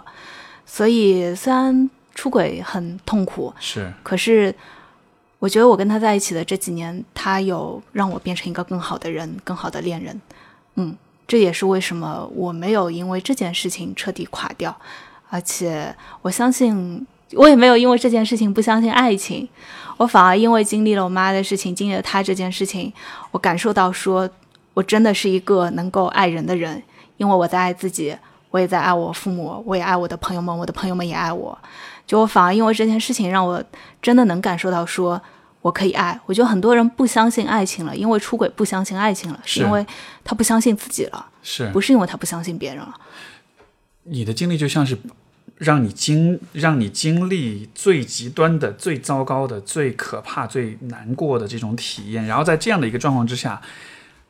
好像你就可以看到你是否还在乎别人。对吧？如果在这样的情况下，在这种就是自己的可能自己的个人的安危都受到，当然不是生命的安危，但就说是可能你的心理的这种呃这种安危受到威胁的情况下，你还有心思再去 care 另外一个人的话，那可能就真的是爱了吧？就是一种可能超脱出个人、超越一就是个体的一种这样一种这样一种情感了吧？嗯，应该是爱吧。而且我以前生活比较清淡，就就是我以前也突然 突然来了一个重辣，呃，也就没有不不是这个意思，就我以前生活很清淡，就我平时有空我就看看书，偶尔跟朋友聊一聊，就大部分时间很安静，是。就偶尔跟有有时跟男朋友约约会什么这种很安静，然后这件事情会让我变得更就和朋友们的交流就多了很多，就我身上的那种所谓的烟火气就一下子被激发出来了。明白。而且可能以前就以前生活中会有很多对自己的限制，然后现在会觉得说，现在会觉得说生活中很多想尝试的就去尝试吧。就因为经历过了痛苦，你会变得更勇敢一些。你你你会不会有这样的感觉，就是痛苦有点让你，它可以帮你去理清楚说这个这个 priority 就是什么是重要的，什么是不重要的，就好像你曾经认为重要的事情，其实在这种痛苦呀、死亡呀这样的一些事情面前，像是一个试纸一样，一做对比，你就发现 OK 这些事情其实不重要，其实根本就没有那么嗯我我好像哦，有只有只有结婚这件事情发生了这个变化。以前觉得，因为以前打算就是结婚生宝宝，对。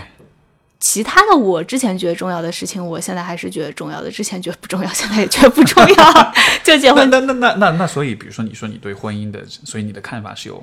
不一样的。嗯，我之后呢，我会更希望和一个我真的很欣赏的人在一起，然后我跟他在一起，能够两个人真的开心，两个人真的能交流。我会希望，我会更在乎，说我有没有真的看到一个真实的他，他有没有看到一个真实的我，我们有没有真的在发生交流。我觉得我之前跟我的前男友其实没有互相很好的交流，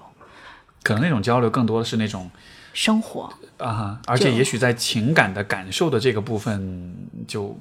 如果少了那种回应，少了那种对彼此的，就是就是那种被看见、情感被看见的那种体验啊，嗯。是。嗯，是，而且分手以后，一开始觉得好孤单、好无助，后来好脆弱，后来开始慢慢觉得好自由。这这种感觉，我觉得在分手之后某一个点，他就会这种感觉就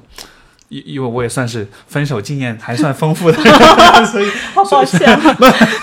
不会不会不会不，但是就是，但是我能理解你说那个，就是就是有一个点开始，你就突然觉得，虽然可能也会继续有难过的感觉什么，但是那个自由的那个部分，毕竟你曾在关系里的话，你的一部分的人格是需要被放弃掉，或者说是需要被被妥协掉的，所以那种释放的感觉吧，可能嗯，会有更新哦。我还想跟每一个经历就在结婚前经历这样的事情的男生或女生说，千万不要在经历这事情以后随便把自己给嫁了。我身边有朋友啊是。发生过这事情以后就随便把自己给嫁了或娶了一个人，这种事情之后都是悲剧的。哦，我去年 经常对，经常会有那种就是啊，就是而且而且就是因为我的工作里面遇到往往是那个，比如说一个女生跟她男朋友分手，嗯，然后她看到她男朋友分手之后两个月，然后就结婚了，然后这这都是悲剧啊。对，然后这个女生就特别郁闷，就说就是，然后就特别不甘心，就想说，妈的，我也得找一个人赶快结，就 就要跟对方要要对着干，你知道吗？要跟他比这样的。没什么好比的，是这种都是悲剧。是，你我觉得我们分手以后，必须自己一个人能过得开心了，才能够再进入下一段感情。不然，哪怕你遇到那个人是对的，这个时间不对，也会出很大的问题。我我去年给自己立了个规矩，就是年底以前，无论身边出现对我多好，我觉得有多有才华，我多欣赏，就无论怎么样，都不要去行动，绝不行动，啊，一定要就哪怕真的放在那儿。对，哪怕消失了，就当没缘分嘛，对吧？就当有缘无分嘛，或者就压根就没缘分，然后以后再看。但是这个很难哎，就是就是说我在想象说，你看你经历这样一个打击，其实可能你我不知道，比如说你对自己的，因为你会忍不住去比较啊，你对自己的自信，你对自己的这种呃可能自我怀疑这样的情况下，其实我觉得人蛮容易说去 OK，我要找另外一个关系来证明我自己，来来来来来弥补我自己的自信或者自尊心啊，这样就哦，这个要感谢朋友们，就除了刚刚说的那些，还有好多朋友们就。他们，我觉得他们是真的关心我、欣赏我，然后我自己也是真的欣赏我自己的。哪怕在发生那个事情，或许我当时很怀疑自己作为一个恋人、作为一个女人是不是没有吸引力，是但是呢，别的部分我是有自信的。就是在这之前，其实你的自信和包括周围的人的这种认可，其实本来就是比较对我自我比较充评价分的，还比较稳定。是是是，但是哦，这事情发生以后，我确实有一段时间花了好多事情去用来让自己变得更漂亮，因为因为那个前前男友吧，在彻底分手前，他说的是气话，跟我说那小姑娘就是比你好看，性格也比你好，什么还还会照顾人，怎么怎么样，说了一堆。当然他事后是哭着跟我讲，不是那样的。啊但当时我听了以后，我就我就想，那我也要变得好看一点。是花了好多的精力，但好看了自己也开心嘛。是，嗯，中间也不是没有人来示好过，有有有，也偶尔会有想要去依赖某个人的冲动，或者想要去探索某个人的冲动，但后来还是都忍住了，就还是那个理性会让自己明白说不可以，因为背后会有更大的痛苦，就没有去。那段时间干嘛了都不记得了，要么就看书了，要么就健身了，看看书，估计好像看书比较多吧。所以好像，所以就好像一方面，我感觉就是，其实你自己的，当然也是因为职业、因为专业的缘故，你自己的知识、你的自我的认知、自我的觉察，然后包括你的自信，包括就是你的周围的这种支持网络、这种社会关系，就是社会支持，好像这个部分是在这件事情发生之前，可能就是建设的比较好的部分。然后，然后另外一个方面就是，好像你会有一些呃比较有效的这种去调节、去啊啊、去改善自己状况的一些行为，比如说去阅读啦，比如说去和人交流，比如说去运动，就好像这样一些抗压的机制是本来就存在的。所以就好像是当这一个事情降临在头上的时候，就你以前就是呃很多的这种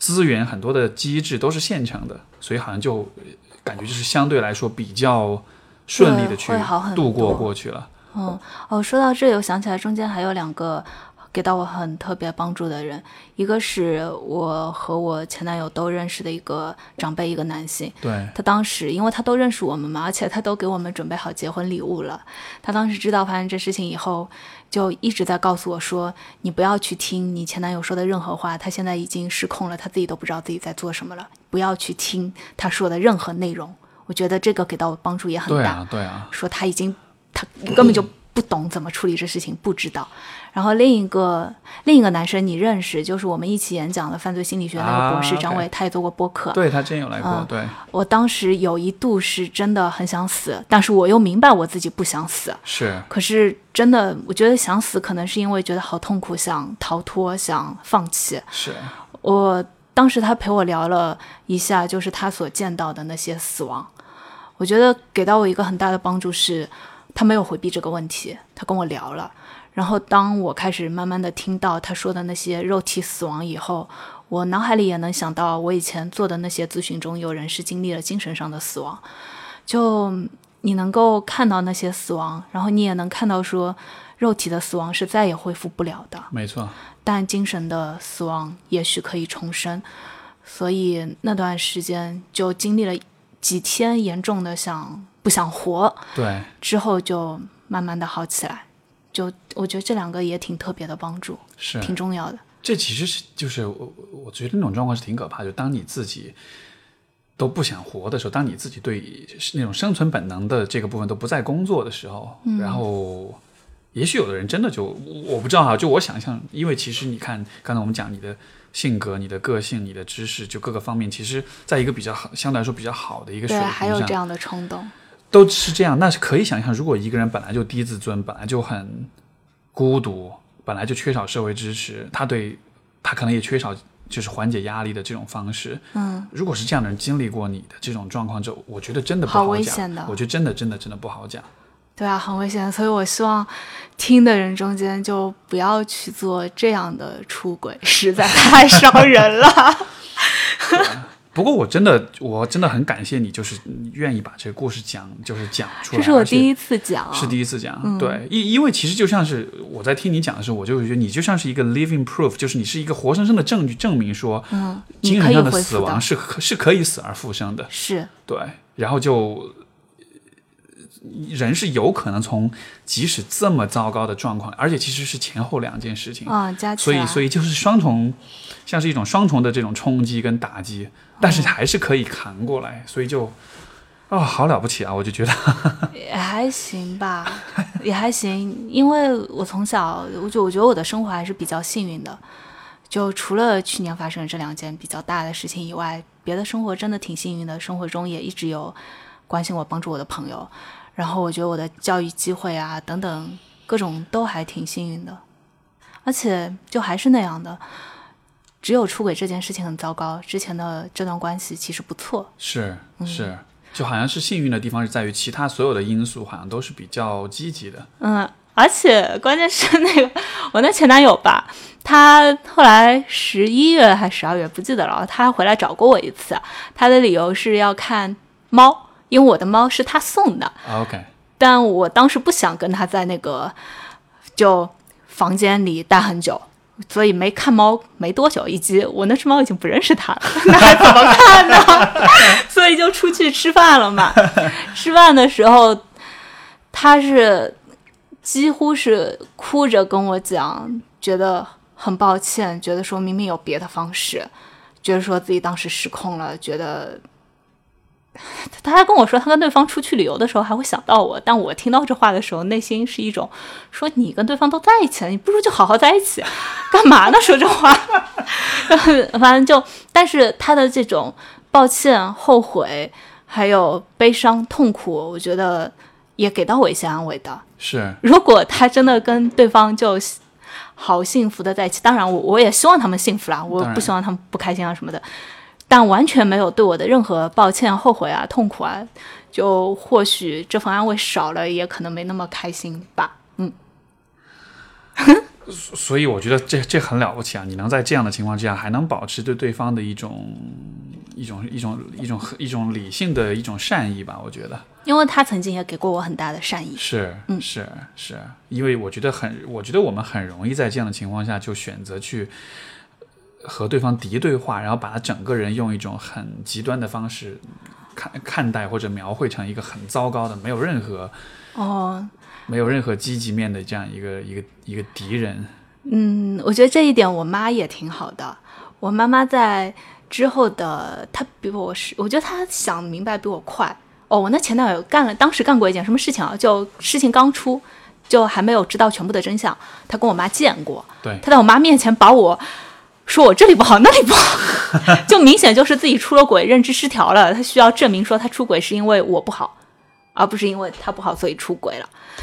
嗯，他认知失调了吧，所以就指责。然后我妈后来有跟我讲，她说虽然他的确做错了，但会发生这样的事情，他有他的苦衷。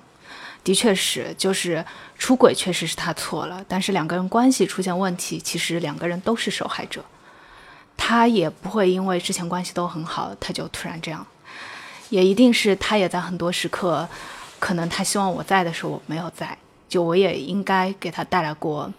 有一些孤单啊、痛苦啊、难过啊，肯定有。所以看起来我是出轨的受害者，但我不觉得是，我觉得两个人都是，两个人都经受了很大的痛苦。我会觉得你这样的观点或者是这种分享，其实特别特别的重要，因为如果你看我们的主流社会，其实对于出轨这样的事情，对吧？你看我们经常网上看到的视频啦，什么打小三啦，什么骂谁是渣男什么的，包括所有的这些明星啊，像前段时间是那个那个那个呃李小璐嘛，对吧？就是什么 PG One，就这种狗血的事情，就但就是，但是我觉得就是很重要，就是我们其实很容易把。出轨的一方看作是一个完全没有道德底线的人，去把他完全的黑化，把他完全的就是邪恶化。但是，当你刚才这样子去讲的时候，我会觉得这样的一种视角其实是是非常有人性的，是非常善意的，而且是非常理性、非常客观的。但是，好像我觉得好难，甚至我会觉得，我我听你这么，我觉得可能这是我可能若干年以来可能第一次听到这样子的一种描述。因为因为人们在受到伤害的时候，其实很容易带着对，就是带着激烈的情绪去指责、去攻击对方，对吧？哦。但是就哇，我觉得好，我觉得刚刚发生的时候，当然也会指责对方了。对。大概大概在十月份知道全部的真相，十一月、十二月的时候就想明白了这点。是。当然了，他出轨一定是错的，他可以用别的方式来分手。但是无论如何，两个人都是这段关系的受害者，甚至我觉得。出轨这件事情对我的伤害虽然大，我走出来会相比他而言要容易得多。没错，我得到的是成长。我觉得他要从这件事情中走出来，他要费的力气会比我多。当然，所以对他的挑战也很大。我在想一个问题，就是因为你刚才说到认知失调，就是我在想有没有可能，比如说我们会一直选择用一种很敌意的方式、很批判的方式去看待，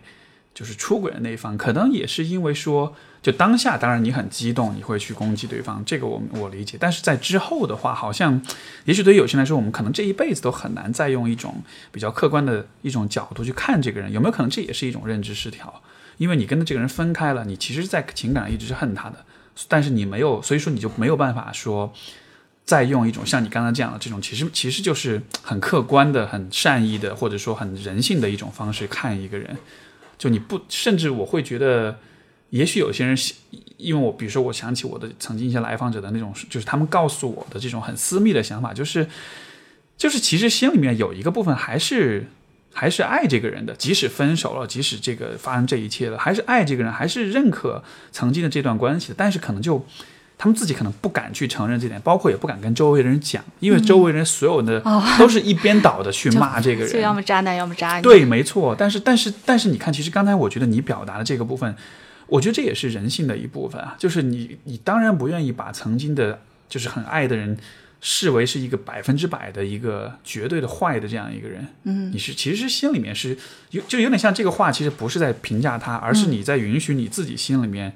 对这个人还是保有保留有一些可能比较积极的或者比较温柔的一些感受的。嗯，就我会选择去看。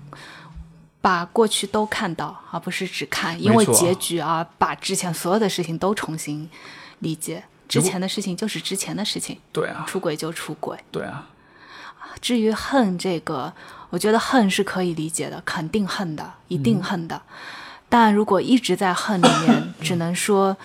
只能说新生活没有开始，所以一直陷在恨里面吧。恨是肯定会恨的，没错。但恨过了，应该就没了吧。所以，我能否说，其实好像，我感觉你很，你做的很好的一件事情是，你是一直怎么说，就是你是一直在是努力的去恢复你的这种比较平衡的、比较丰富的情绪体验的，而不是说一直只是恨，一直只是难过。因为好像我觉得很多人困在这种痛苦当中，是因为他只有这一个感受，他只有难过，他只有伤心，他只有，但是好像我好像我给我的感觉。你能够有，就是你能够体验愤怒，你能够体验伤心，你也能够体验曾经的这种怀念，你也能够体验，比如说自由或者是成长，包括来自别人的这种，就好像这个体验还是蛮多元的。嗯，我的恨能放下，是因为有好几个时刻，我意识到说，曾经在很多时刻，他也为这段关系努力过，是他努力过了，但两个人没能在一起，有各种各样的原因。第二个是我有一天意识到说。我会那么难过，那么愤怒，是因为我需要他的爱，我想要他的爱。是我明白自己的需要。是，然后再往后一些，就是我明白了，说 如今没有了他的这个爱和陪伴，我很悲伤，我很悲伤。我明白。所以恨就逐渐慢慢被悲伤替代了，但后来悲伤也开始慢慢消失了。啊哈，嗯，是。而且我觉得，我觉得我现在就已经不爱他了。我。从去年的某一个时刻开始，因为他回来见过我嘛，对，他在我面前跟我说话，跟我哭，我甚至我没有任何心疼的感觉，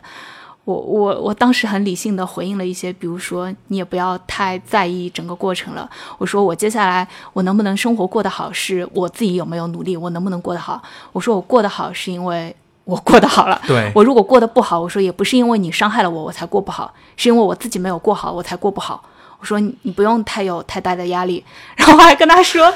你也不要觉得没有跟我结婚是亏欠我，我我就跟他说，生活会不一样的嘛。为什么？为什么这个过程中一直都是你在反过来在安慰他的样子？因为一个是我他真的不。不知道该怎么，然后我觉得都见了嘛，那就顺手做一些好事，就有告诉他这些，然后我也有跟他说，你跟那姑娘在一起就好好在一起了，说都已经辜负了一个人，就不要再去辜负另一个人了，等等等，但是我还蛮。意外，他们竟然还能好好在一起，是可能你心里面偷偷想，嗯，也许是过得很不开心，怎么着的？嗯，那那倒没有，我想的是，也许他们真的在某个地方很合适，对，真的很合适。那如果真的很合适，那就祝福他们嘛。但我但我现在也，我现在希望他们好，跟我希望世界上每一个人都过得好是一样的。就我不是关心，我只是觉得说，这只是一种对基本的一种价值，一种对，就友友善，是一种友善的，对，是。因为你你其实你刚才讲有一个点，我觉得我我我会觉得还蛮被触动，就是说，就是其实你你看，就其实你对这个人很恨，或者有很多的情绪，嗯，就是其实这背后是因为你曾经是很渴望他的爱的，是需要他，没错，所以说就。呃，因为这就会让我想到，比如说，当我们很恨一个人的时候，我们会很努力的让自己不去恨这个人，我们会希望自己不要恨，或者说这种痛苦、这种感觉太痛苦了，我想要去压抑这种感觉。可是当你这么压抑的时候，你其实也就是在忽视你你自己这个人的那个需要。就其实就你为就是，比如有些人很自责他的痛苦啊，我为什么可以这样子？但是当你在自责这个痛苦的时候，你也就是在自责你作为一个人是很渴望被爱的。哦，你懂我意思吗？这样子的话，其实是一种对自己的有点像是一种附加的二次伤害的，对，太苛求了。对，就甚至我会觉得说，哦，我整个过程也没有那么优雅啦，啊我 就很恨。我觉得现在我们能够探讨这个，绝对是后知后觉的。这个前面我你肯定 很恨的时候就干，但我从来没有对他人身攻击。我整个过程中真的一点点都没有对他人身攻击过。我我有很恨啦，我也会跟别的朋友，就我不对他人身攻击，我我会跟别的朋友说，说他他妈就是脑子不清楚，怎么做这样的事情，然后还也会跟一些朋友去抱怨那个小三做那个事情，对，但也就抱怨一下吧，嗯，就就我直面了自己的恨，我当时啊，当时我直面了自己的恨，我直面了自己很讨厌那些人那些做法，是。都直面了，我没有否认。是，我觉得越直面反而走的就越快。没错，因为如果你越是逃避的话，其实就像是溃烂的伤口，你不去处理，它只能更更糟糕。对，而且不用不要那么苛求自己。是。啊，哇哦，就 这可能是这可能是现在为止这个播客上面我听过的最，我觉得最，我都不知道用什么词来描述，但就是这个就是就是 what a story，就是这种感觉，就真真是一个。啊，是我也没想象，从没想象过会发生 是，这样几个关键词的事情。也许曾经你的你的生活就认为这个轨迹就是比较平平淡淡的，就是也就是或者比较平稳的、比较顺利的，对吧？但是突然跳出这么一个，而且其实是这两件事情又碰在一块儿，在同一年里面发生。是，呃，对，两件事情，对对对，两件事情放在一起，有一个影响是，有时候的悲伤你会分不清楚，你到底是一件事的悲伤，两件事的悲伤。然后另一个是呢，又恰好因为有前面的这件事情，所以当后面这件事情发生，你有时候会可以更快的超脱的，都经历了一番生死了嘛。我觉得从就是这种自我认认知的这个角度来说哈，因为因为我一直是相信说人所经历的所有的痛苦，反过来都可以是财富。嗯，就是因为你在你以为你是这样的人，但你在这样的情况之下，你看到你自己真实的反应，你才知道哦，原来我是这样的人，对，对吧可？以是不一样的人。对呀、所以所以呃呃，所以我会就是我可能会有这样一种感觉，就是我一定程度上我其实还蛮羡慕你的，就虽然这些经历，我觉得能避免，肯定是不要再有第二次，嗯对吧？嗯嗯但是就是从这个层面来说，我会觉得，我发自内心的会觉得这样的体验就是。像是一个矿一样，你后面的很多年，我感觉可以一直不停的采开采，可以一直不停的发现对自己的一些这种认识和这种反思，包括我在想未来的这种生活当中，就肯定不会重复，但就是说，我觉得有很多的方式，很多的思考，其实都是可以借鉴，都是可以参考的吧。就是对啊，未来再碰到什么痛苦困难，会觉得总能过去吧，没错，而且且觉得而且好自由啊。对啊，而且而且就是，我我不知道你会不会就是会不会是这样的感觉，就是我这样的事情我都已经过来了，我还有什么好好怕的？哦，那倒也没有，人生我 我不知道，我不知道，也许人生还会发生更糟糕的事情。但是但是呃，可能我觉得就是，是但我会对自己更有、更更爱自己了，也更爱这个世界了。就就就也许不是说不会怕，但就是说对自己的那种好怕的，我下个月还要去蹦极呢，想到就好怕的。哦，好好可怕的，想到要从二两百三十三米往下跳，真的挺害怕的。嗯，祝好运。好的。不过不过我我我是想问说，呃，有没有可能就说你经历这一切，你就知道你自己在这样的情况下会有怎么样的反应，包括你也知道你怎么样可以一步一步的这样走出来，就好像是那种对自己的自信、对自己的那种确信，就这个可能是一个很有帮助的一个。嗯嗯，会，而且会放下很多东西，就觉得自己想怎么样就怎么样吧，只要不伤害别人。然后另一个呢，就我后来有跟很多女性私下谈这件事情，因为我从来不去公开谈，我觉得公开谈会造成很多，比如对前男友的人身攻击啊等等，我觉得公开很麻烦。是，嗯，然后我发现其实现代女性中间经历过出轨的人其实挺多的，非常多，我非常非常多。嗯，我能，然后这是第一次就直面的看到了现代女性她在经历的困难和痛苦，但是呢，这次事情也让我感受到，就男性他身上的压力、焦虑带来的他们的恐慌和他们的无助。但凡出轨能出成一个那么伤人的事情，就真的是双方都出了问题。我也见过一些人出轨出的很、很、很、很、很、很娴熟，就这种一直出轨、一直出轨、一直欺瞒，我觉得是这人他的爱的方式有问题我。明白。就可能有些人是那种惯性的，或者是他像是一个他的癖好，但是可能也许你突发前任的事对件他可能是一种呃，我不知道能不能说应激性的出轨的样子。嗯，突发的事件，就这种两个人会让我看到两性他们，我们都在面对各自的挑战。是都在面对，然后会想到说，如果我的下一段恋情开始，我会试图在两性各自的这种困境上给到彼此更大的这种就扶持和支持吧，而不嗯是像以前那样。嗯 我我我我是蛮想，我不知道我能不能这么说啊，就是我是蛮想代表就是所有听节目的人去感谢你的，因为我觉得你真的是又又是你自己亲身的经验，你又愿意去把它讲出来，同时你又能够用一种很客观的、很理性的方式去看待这些事情，就好像是这，我觉得这真的是一个很很呃很有社会价值的事情，就是今天你所分享这一切，因为我们很多时候没有办法，因为就是这种，比如说被出轨的体验，其实是非常非常私人的。嗯，而这种很私人的体验而在，且一开始会觉得好丢脸啊。对，没错。嗯，而且这种很私人的体验在，其实比如说你跟朋友、跟家人、跟所有人去讲的过程中，可能绝大多数人都没有办法得到，比如像你的朋友们给你的那种反馈。就好像所有的这些体验，你只能就是就是就是只能是你 keep it to yourself，你只能自己去把它藏在你自己心里面。嗯，也许就，但是我可以想象，有很多人听了你的故事之后，他们肯定会有很多共鸣，而且他们可能也会找到很多方向跟启示。OK，原来这件事情我可以这么来看待。嗯，我甚至会觉得说，这样就是这样的这种分享，这样的这种讨论，就当然不是从你这里，但就是说，嗯，我我我我其实觉得应该有更多这样的讨论，因为被出轨这件事情的这种感受，这种他。你看前面我们讲到就是艾滋病，对吧？就是如果你有艾滋病，那么周围人都会离你就是远远远远的。对，如果你被出轨，如果你被分手，我觉得很多人在这之后也会经历一种打引号的歧视，就是大家可能都会离你的这个被出轨的经历远远的，不敢去谈。没错，嗯没错，因为他们知道这很痛，知道这很痛苦，他们不敢去碰这个话题。嗯，可是当正是这样的话，你就完全被孤立了，你的感受是没有办法被表达、被看见的。对对对，对啊，所以那种很柔软的镜子那感觉，我觉得哇，好棒啊！就是啊，好棒啊，我好喜欢的姑娘。是 是，嗯。可能对于大家来说就是，对别人来说可能就是找咨询师了，对于你来说就有朋友在，有这样的，对、嗯。对，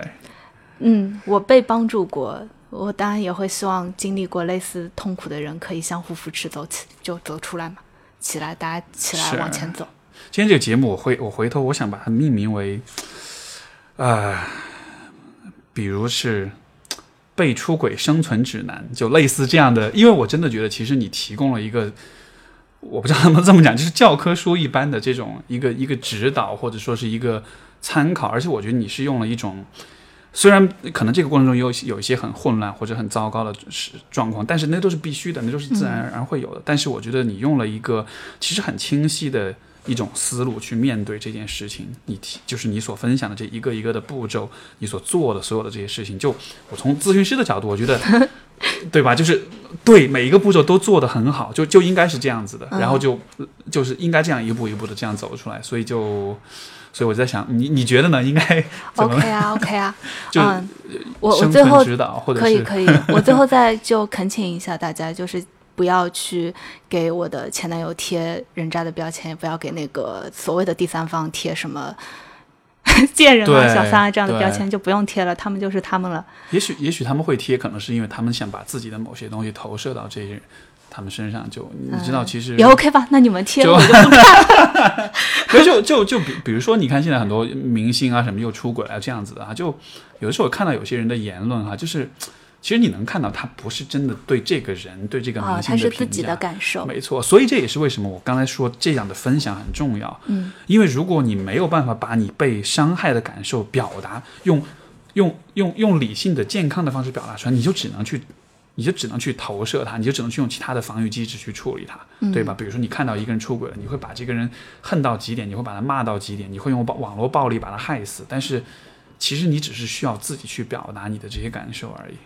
是，是是，所以。而且能跟你聊这件事情，还有个很好的地方是这样的，就如果听过我之前跟你聊死亡焦虑那一期，对，我觉得我之前虽然懂那些东西，没错。但整个人就并不沉稳，并不那么稳，因为没有切身经历。没错。但如今经历完了这些事情之后，会更沉稳，但同时生活中又看起来更活泼、更洒脱了。就这种双向的东西，就跟你聊的这种变化、这种观察，我觉得对我自己来讲也是一个很独特的感受，很很独特的很有意思发现。嗯很有意思，就像是，就像是我我们当我们去看死亡的时候，我们反而就看清楚要怎么活着，而且是活得更更有活力，更更就好像是在死亡当中寻找关于生、关于生活、关于活着的这种答案的样子哈。是呀，死了都是一样的，但生活有好多种的。对对，之前的那个节目是呃，如果各位听众朋友感兴趣是是三十三期，然后这个呃，就是我们当时聊到当时的标题也是研究死亡的博士生，我觉得现在可能你的发言权 又大了好多，对那个如果之后再聊死亡会更不一样，估计我蹦极回来以后再聊死亡就又更不一样了。啊嗯，OK，好吧，好吧，还是啊，我还是意犹未尽的，要要回味这个这个故事，我觉得很棒。我觉得就是你今天这种分享，我一方面我很非常非常自就是敬佩你的这种勇气，能够去表达，而且另一方面，我也真的发自内心的觉得这是一件，因为我知道你其实是主动去愿意去做这样一个分享，我真的也很认可说这件事情带来的。社会价值带来对其他人的这种帮助，我我甚我我可以毫不毫就是大胆的预测说，这个评论栏里面，这个节目评论栏应该应该会有很多人会有很多的感触的，所以、嗯，而且我确信你会是一个很好的分享的对象，是是，所以我愿意跟你分享哇塞，好荣幸，好的好的